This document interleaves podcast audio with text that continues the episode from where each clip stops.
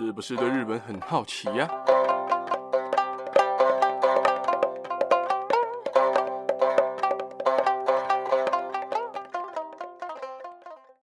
啊大家好，我是今天吃到好吃早餐觉得很开心的巴给阿洛。今天是双十节，十月十号，二零二一十月十号是我们中华民国的生日，先祝中华民国生日快乐。呃，今天呢，一样是我们日本新闻时事的分享时间。今天要讲的新闻蛮多的哦，有几个，嗯、也不能说是新闻啊，就是一些蛮酷的东西，想跟大家分享的。呃，有四则，第一则要先来跟大家分享的是自由潜水世锦赛，日本又挺了我们台湾一把。而这个是发生了什么事情呢？在日前啊，就是。自由潜水世锦赛 IDA International 这个组织，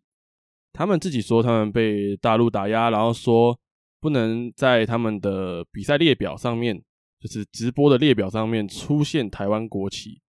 希望他们呃不也不是希望，是要求他们把我们中华民国的国旗给撤下来，因为他们的直播比赛直播是在中国。所以他们也不敢，就是违背他们的说法，就把台湾的国旗撤下来了。然后日本还有一些其他国家发现我们台湾的国旗在比赛的列表，就是 YouTube Live 的比赛列表当中，国旗不见了。日本的 IDA 协会就跟 IDA International 表示说：“你们从 YouTube Live 的比赛列表当中删除我们的日本国旗。”跟台湾一样，由于 IDA International。无法解决这个问题，这是我们对可怕的政治干预唯一能做的一点小阻力。我们不能忽视只有台湾处于不利地位的情况哦。我们想跟台湾一起分担痛苦，我们不会允许政治干预我们的运动。日本 AIDA 他们就这样说的。而在日本 AIDA 的协会讲完了这一段话之后，包括日本、俄罗斯、韩国、美国、克罗埃西亚、荷兰、澳洲、法国、德国。以及斯洛维尼亚等等的国家也自动请愿要隐藏国籍，所以在那场比赛的时候啊，你会看到比赛列表上面好像只剩两三个国家有国旗吧，其他的国家全部不见了，就是国旗全部不见了，只剩名字而已。而且 AIDA 协会自己主动承认说是大陆的打压，大陆的打压其实也不是一天两天的事情哦，就是。包括运动啊，包括反正只要会出现台湾国旗的地方，中方都会强烈抗议，说什么啊不能出现台湾国旗啊。然后 AIDA 协会还跟我们讲说，你们现在有两个选择，一个是把你们的国旗隐蔽掉、屏蔽掉，就是拿掉嘛；第二个选择就是你们把中华民国的国旗换成奥会旗帜，就是跟奥运一样，就是那个梅花形的那个奥会旗帜。但台湾的台湾当然不愿意啊，而且凭什么政治要干预运动这件事情？所以在比赛完，我们的台湾选手比赛完的时候，大家应该都有看到新闻，就是选手浮上水面的时候，他们就把国旗给拿出来，然后飘在水面上，直播给全世界看到。这就是我们优秀而且骄傲的台湾选手。而在这一届的自由潜水世锦赛啊，第二十七届 IDA 世界锦标赛在官网公布了比赛结果。按照积分的排序啊，我们台湾的男女好手都是亚洲第一。台湾唯一一名女子选手侯一鸣，攀绳下潜五十八公尺，无蹼横纵下潜三十八公尺，横纵下潜六十六公尺，总积分为一百六十二分。在来自世界各地的六十二名女子选手中，总排序第十三。其实是非常非常高的，而且在亚洲国家是排名第一哦。此外，男子选手黄华阳在双蹼横纵项目下潜七十八公尺，攀绳下潜七十公尺，无蹼横纵下潜四十五公尺，有蹼横纵下潜九十一公尺，总积分两百八十四分，每项也都是创个人的最新最新纪录啦，最佳纪录。而且在五十八名男子选手中，他第五名，五十八个人中排第五名，这是非常非常高的。只输给了法国、克罗埃西亚还有俄罗斯的选手，在亚洲国家里面一样是排名第一。另外，我们的三名参加的台湾男子选手也都有好成绩，包括黄建豪、张艺贤还有何志达，他们分别是排名第二十一、第二十五还有第四十七名，其实都非常非常棒哦。我们的台湾选手真的是令人非常非常骄傲，非常非常优秀。而讲完了 AIDA，也就是自由潜水世锦赛这个比赛之后呢，要来跟大家讲的是一个我个人觉得比较幽、比较幽默一点的一个新闻啊。其实应该说新闻嘛，就是一个呃，该怎么讲？现在变成一个梗了，现在已经变成一个梗图会出现的，大家你知道讲干话的时候会讲的，就是大家非常非常熟悉的日本第一牛郎罗兰，在个人的 YT 频道的罗人秀里面的。日本第一公关罗兰的七十三个问题这部影片里面啊，他到了朋友的别墅做客，而且接受了工作人员的七十三道快问快答的采访。在被问到体重的时候，他就说：“我应该是大概六十公斤吧。”而且他也说他自己是第一次公开体重，然后他就站上了体重机，体重机上显示的数字，那时候画面一拉近，七十四点九。比他讲的数字多了十五公斤哦！当场被体重机打脸的罗兰说了一句，我认为是今年最幽默、最好笑的一句话：“体重六十 kilo で、あの自信が十五 kilo あります。”意思是什么？就是体重六十公斤，我没说错啊，体重就是六十公斤，但是自信占了十五公斤，所以不用纠结在那个数字上面。我的体重就是完完整整、干干净净的六十公斤。 自信占了我十五公斤，所以好不好？我就是六十公斤，没有错，完全没有问题。所以现在大家都很多就是啊，我九十公斤啊，但是啊，数字上的九十不是那个九十，我本身是七十公斤，自信占了我二十公斤。哈哈，现在就开始有很多这种讲这种干话的人了哈，所以就很幽默了，很幽默了。我是觉得哈，罗兰的干话能力又在进一步的提升了，就是干话金句又加一。大家如果讲干话的能力没有那么强的话，我是强烈建议你可以去看看罗兰的频道，或者是看看罗兰在以前可能节目上采访或怎样的，你可以去看看他讲的话，其实都蛮好笑的，就是很幽默啊，就是觉得你看起来哦，这个人很帅啊，很帅，这个人长得就是啊风流倜傥啊，日本第一牛郎，但讲起话来就是非常非常干。以后如果你被你的朋友啊呛哦，你是不是又变胖了？你就跟他讲没有，好不好？我自信占了我五公斤。OK 吧，这一招很好用诶，我真的觉得罗兰教了全世界人一招，非常非常有用的一招。讲完罗兰的干话金句之后，我想跟大家分享的是一个最新的一个概念列车吧。应该说他的想法很好，我是觉得很好啦，但是就是你知道是不可行的东西，所以它只能变成是一个固定的东西。为什么这么讲呢？就是日本西武铁道它新出了一个叫做通勤列车，那个通勤列车叫做 Walking Train。为什么叫 working train 呢？working 就是工作嘛，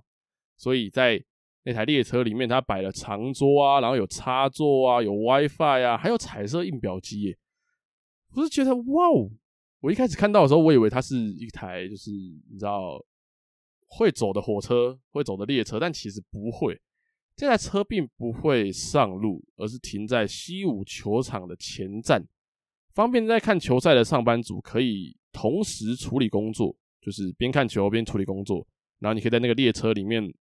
就是它就是真的就是一模一样，就是列车，但就是它在那个你站的地方，它就摆了一个很大的长桌，就是让你可以在那边呃做公事啊，然后可以处理你公司的事情。而它使用的费用啊，我觉得蛮贵的，就是它每十分钟一百一十块。可是最多就四个小时，然后就一千一百块，就是，呃，你有地方工作，你你你干脆找一个咖啡厅，好好坐下来工作还比较好一点。虽然很酷啦，你可以在列车里面做一件你根本平常在列车上根本就不会做的事情，就是办公嘛。但是啊，我是觉得没有必要啦，而且还好这个车是没有要上路的，因为要上路的话，我就想到一个非常非常严重的问题，因为在那个照片里面啊。那个长桌的高度有点尴尬，就是如果你人是站着的话，你的我是觉得啦，以他们日本人平均身高的话，大概就是该逼的部分会刚好卡在桌面的高度，所以如果站在桌角的人，是不是非常非常危险啊？无论男女啊，站在桌角，光想就有点微痛、微疼。所以哦，这个列车大家当然有兴趣的话，如果你现在住在日本，好不好？你可以去试试看，你可以去看看它这个东西到底你自己呃用起来感想如何？自己去试试看啊。如果你现在在日本的话，你以后去日本的话，也可以到看一下喔，西武球场的前站啊，去试试看这个列车，然后在里面办公。嗯，如果你是个 YouTuber 之类的，再来最后一则就是很酷的一个食物，叫做助眠巧克力。日本的固力果那个固力口，它推出了最新款的，叫做 GABA for Sleep，叫做睡眠巧克力。GABA for Sleep 是在巧克力里面啊加入 GABA 这个东西，它是一种可以让大脑和脑神经放松，然后它又具有安定啊帮助睡眠的一种氨基酸哦。可是因为你知道每个人的身体体质都不太一样，所以这个东西的效果会因人而异。当你压力大的时候啊，或生活紧绷的状态下，大脑的 GABA 这个东西的分泌量就会比较少，浓度也会降低一点。所以这款添加了 GABA 的巧克力哦，